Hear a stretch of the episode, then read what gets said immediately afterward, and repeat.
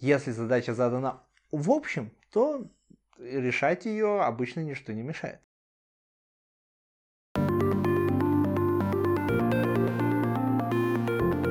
Вы слушаете интервью подкаста настольных ролевых играх «Синдром мастера».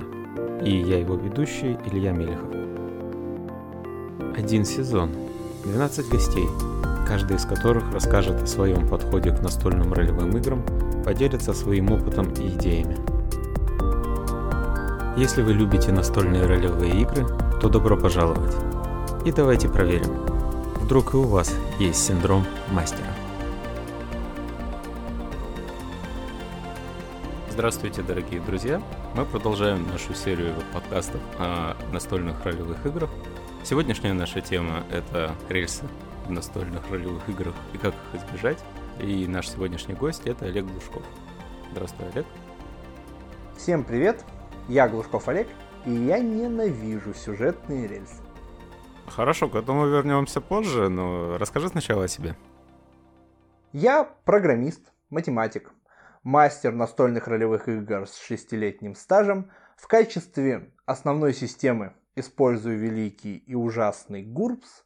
В свое время стал основателем группы НРИ Академ, так что, помимо прочего, являюсь таким популяризатором движения настольных ролевых игр на данной территории.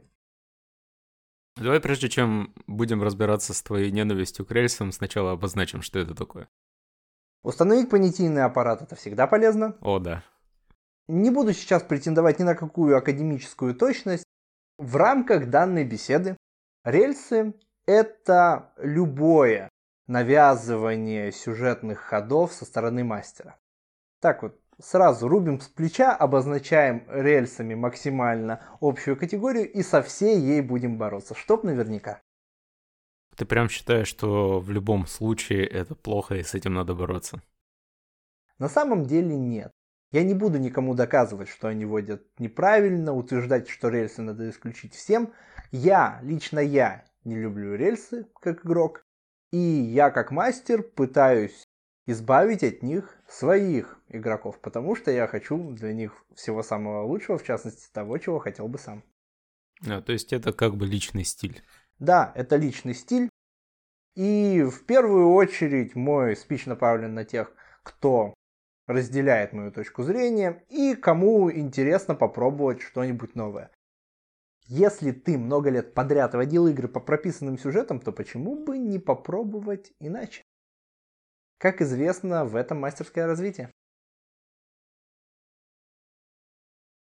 Звучит круто, но мне вот как мастеру, который очень сильно полагается на планирование, э, так вот сходу трудно понять, как так вообще можно. Можешь объяснить? Могу. Именно за этим мы здесь сегодня и собрались. У меня есть ряд довольно надежных, проверенных временем методов, как к этому подойти. Во-первых, поскольку мы не будем подталкивать персонажей к интересным событиям, нам нужно сразу подложить соломки и подготовиться так, чтобы все события, куда бы они ни пошли, все равно получилось интересно. Как это сделать? Нужно правильно подготовить исходную ситуацию. А правильная подготовка в данном случае означает поставить персонажей в ситуацию конфликта. Это вообще, как известно, у нас двигатель драмы и все подобное. Вот, мы ставим персонажей в конфликтную ситуацию, желательно такого довольно глобального конфликта, из которого они не слишком-то выпутаются. Я предпочитаю вовсе ставить в конфликт со всем миром. Сделать из них революционеров, повстанцев, еще какую-нибудь подобную хрень, чтобы они бросали вызов не какому-то одному конкретному человеку, а структуре, системе. И чтобы они не облажались выдать им стратегическую инициативу. Что такое стратегическая инициатива? Стратегическая инициатива, право первого хода, неподготовленность противника, вот это вот все. Например, у меня был такой сюжет. Мир, темная фэнтези, средние века, магия запрещена, ведьм сжигают на кострах. Mm. И сюжет этот был от лица тех самых ведьм. Повествовал он о регионе Норфолк. Норфолк, как регион знаменит тем, что несколько лет назад отсюда изгнали последнюю ведьму. Проходит несколько лет, все уже забывают, как бороться с ведьмами, как все подобное происходит, и несколько пострадавших от тех событий или их потомков возвращаются сюда с целью стать своего рода серыми кардиналами. Они выбирают, как они будут действовать, а мир не готов отреагировать. Это классический пример стратегической инициативы. Mm, понятно. То есть они сначала э, впутываются сами в конфликт, и по мере развития этого конфликта та сторона, против которой они действуют, э, постепенно начинает там, вспоминать, как бороться с ведьмами, например, да? Да, это... Да, это очень характерно для моих игр. Игроки, в принципе, взяли это за правило, что сеттинг адаптируется. А, в общем-то, люди действительно адаптируются к ситуации. Как оно и в жизни, да. Да, как оно и в жизни. Это во многом основа моих игр. И получается такой забавный автолевелинг, что сначала игроки могут потыкаться, освоиться в системе, в ситуации, понять, как в это играть. А потом уже их начнут по-серьезному преследовать, загонять в угол, убивать, и там уже они проявят всю свою мощь, все свои возможности, все, чему научились, и полностью раскроют своих персонажей. Ну да, то есть ставки растут, драма накаляется. Классика. Да. А главное, само собой и органично для мира. Без всяких рельс. Это хороший принцип, но меня больше беспокоит, э, что делать э, в ситуации, когда персонажи хотят чего-то достичь, например, они поставили себе какую-то цель, да, если сюжет без рельс. И что мне это делать, как мне импровизировать, если у меня не на что опереться, когда они хотят вот уже конкретно пойти вот в этот дом или убивать вот этого чувака. Тут есть несколько хаков. Во-первых, на самом деле при подготовке нам весьма не помешает получше продумать мир метафизику магии, в принципе набраться какой-то информации по периоду. Вообще референсы для импровизации это наш главный друг. Но есть и парочка хитрых трюков. Один из них я взял от Ремиреля, одного из новосибирских мастеров.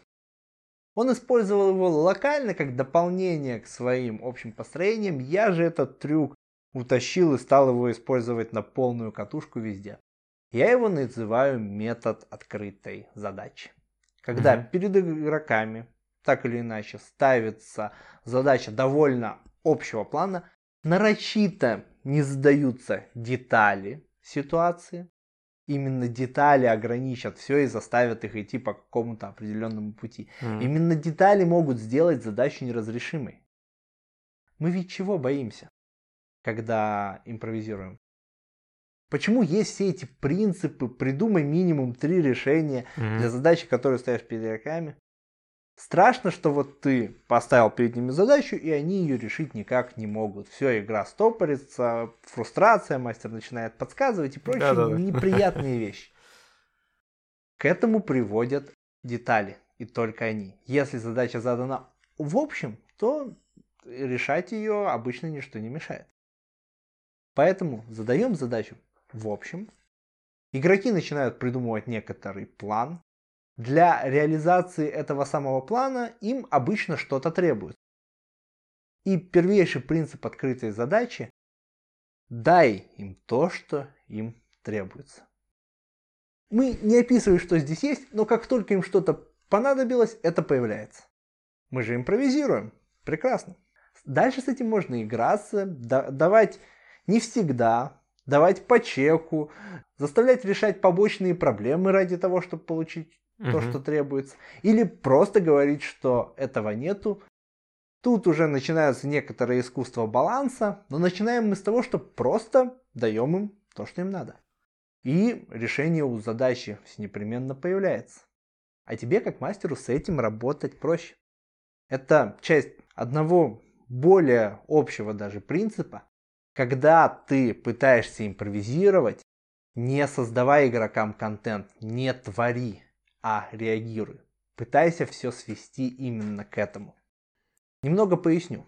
На самом деле творчество, вот когда перед тобой просто ставят задачу, вот генери нам квест, а, опиши помещение, там, создай клевую, интересную сцену. Это сложно, это на месте сделать очень проблематично, Угу. но не нужно.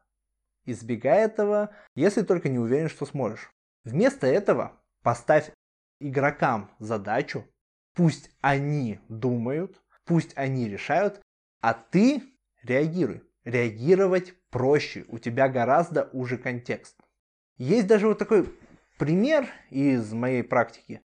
При всей моей любви к системе ГУРС, в ней порой бывают навыки, которые м, немного говорят, мастер сделает за нас эту работу. Например, Мгм. навык тактики, если персонаж его прокинул, то партия может организовать засаду, просто прокинув этот навык. А если нам потом после этой засады вести бой, то это значит, я должен расставить их персонажей. Мне это сложно. Поэтому я этого избегаю. И четко говорю на игре игрокам, когда они применяют тактику. Персонаж прокинул свой навык, окей, а теперь вы рассуждаете, а я буду смотреть и вам, если что, подсказывать, поправлять. На самом деле, когда игроки строят план, я всегда ищу в нем некоторые зазоры, нестыковки, то, что может пойти не так, и в них бью происходящими событиями. Ну, чтобы было интересно, конечно. Да, То есть, если бы они придумали план и сразу достигли желаемого, это было бы скучно, правда? не, иногда это бывает классно, если я правда не вижу зазоров в их плане. Или то- если это очень сложно, но они сделали это. Да. То будет даже круче, если у них получится, но если я их не вижу. И вот когда я должен что-то якобы сделать за них, по тому же броску тактики, стратегии или чему-то подобному, пусть игроки порассуждают и придумают, я также посмотрю на зазоры, просто я им скажу часть этих зазоров или их все. А по сути никакие зазоры, кроме тех, которые я увидел, на их план повлиять не могут. Тут благо мастера. На самом деле вот этот принцип про реакции, его можно применять даже еще шире. Особенно прикольно его применять для сеттинговых фактов и того, как что-то работает. Провоцируй игроков рассуждать о происходящем. Пусть они верят, что мир действительно материальным работает по законам физики. Ты можешь даже не шибко во всем этом разбираться, но игроки будут строить свои теории, и ты просто делаешь одну из них истиной. Как мои игроки все время говорят, не подавайте мастеру плохих идей.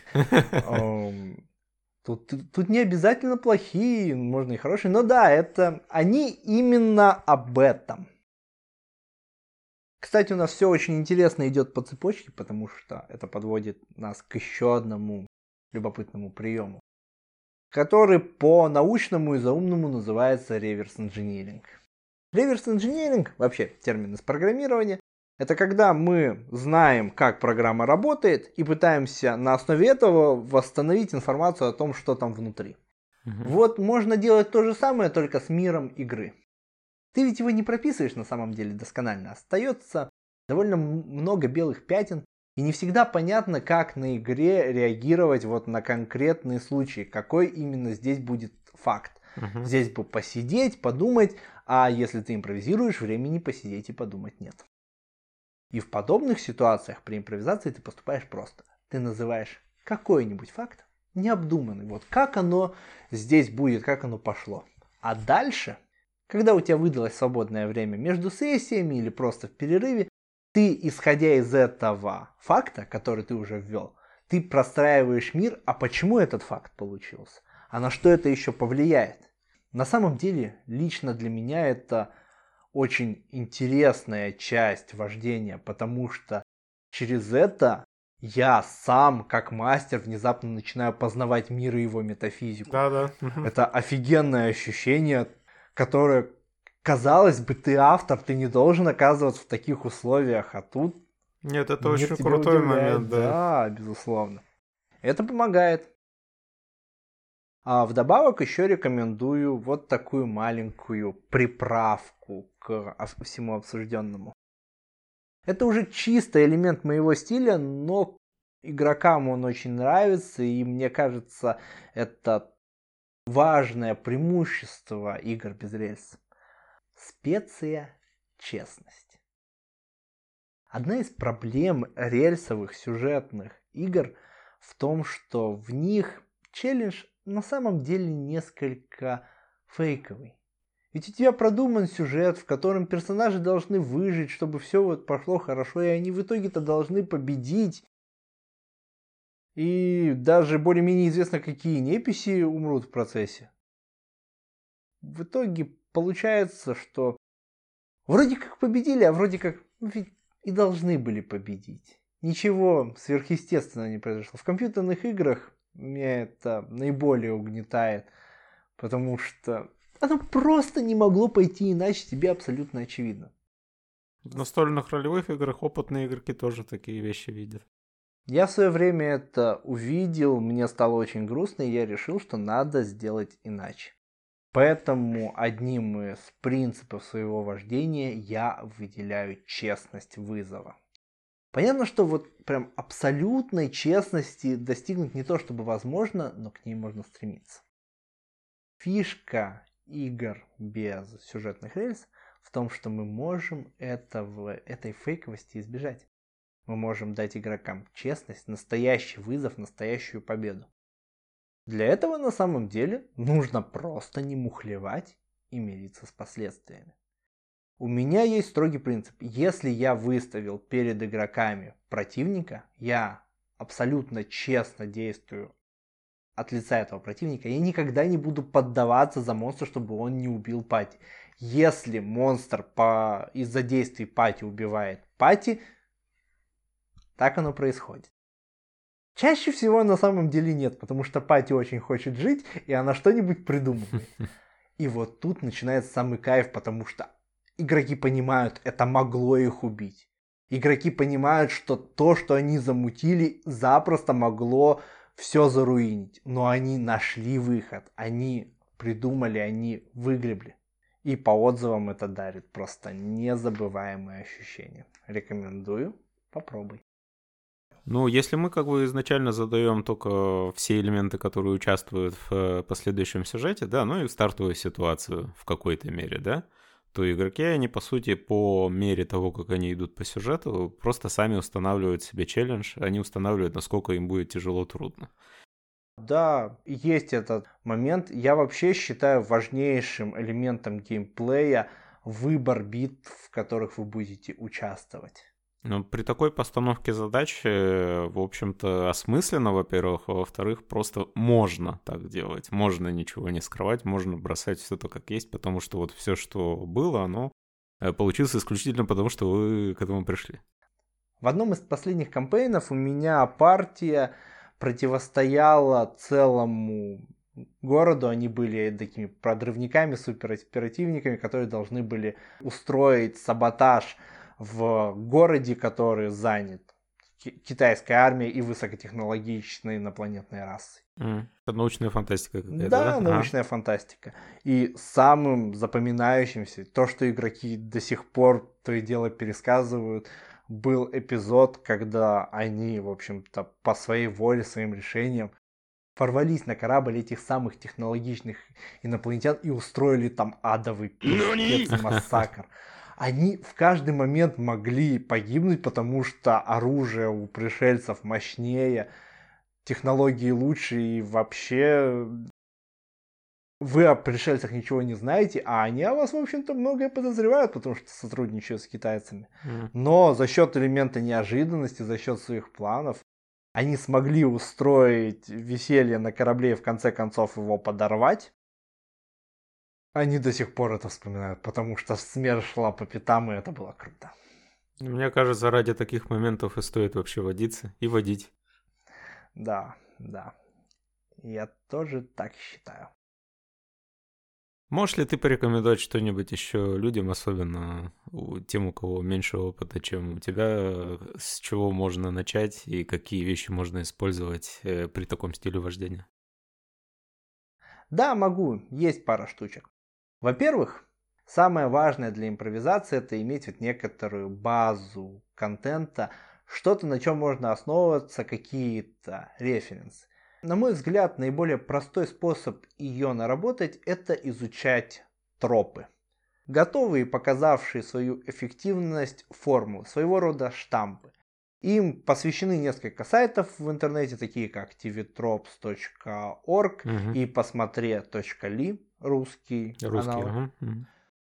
По сути, среди тропов разбираются разные вещи в духе МакГаффинов, пришествие кавалерии в последний момент, э, рассматриваются примеры и... Убийца дворецкий. Да, изучив подобные ходы, зная их, можно их довольно элегантно вставлять в свои сюжеты, обыгрывая по прямому, э, устраивая версию, деконструируя. Это дает инструменты для работы с историей. Если не знаешь, как поступить, поступи по какому-нибудь тропу. Будет прекрасно. Мне кажется, на ТВ-тропах даже есть отдельная статья по поводу того, как их применять. Тоже, кстати, к, к ознакомлению. Возможно, не видел. Спасибо, посмотрю.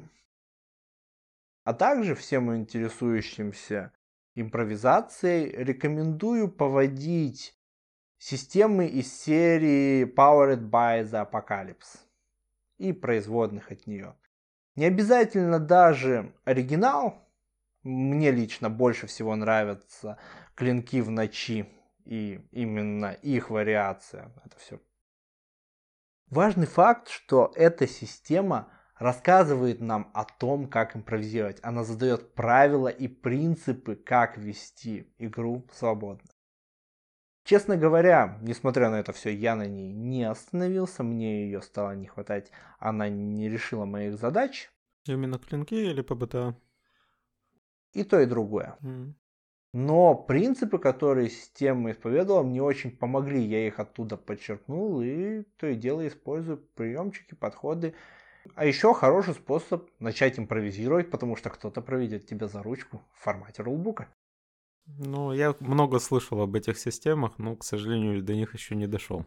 Э, лично я рекомендую все-таки начать с клинков. Угу. Мне было гораздо понятнее, как их водить, чем угу. оригинальный апокалипсис. Впрочем, тут дело вкуса и индивидуальной особенности. Окей. Как-то так. Большое спасибо, Олег, что согласился сегодня прийти и рассказать. Я лично для себя подчеркнул много нового, спасибо. Пожалуйста, обращайся. Вот, да. Я думаю, что наши пути еще пересекутся, потому что я хотел бы тебя пригласить, чтобы ты рассказала Гурбс как-нибудь. Я обожаю распространять скверну Гурбсы среди неофитов. Да. Вот, Олег у нас известный, так сказать, любитель этой системы. Я надеюсь, что вы, дорогие слушатели, тоже узнали для себя что-нибудь новое. И всем всего доброго. До свидания. Пока.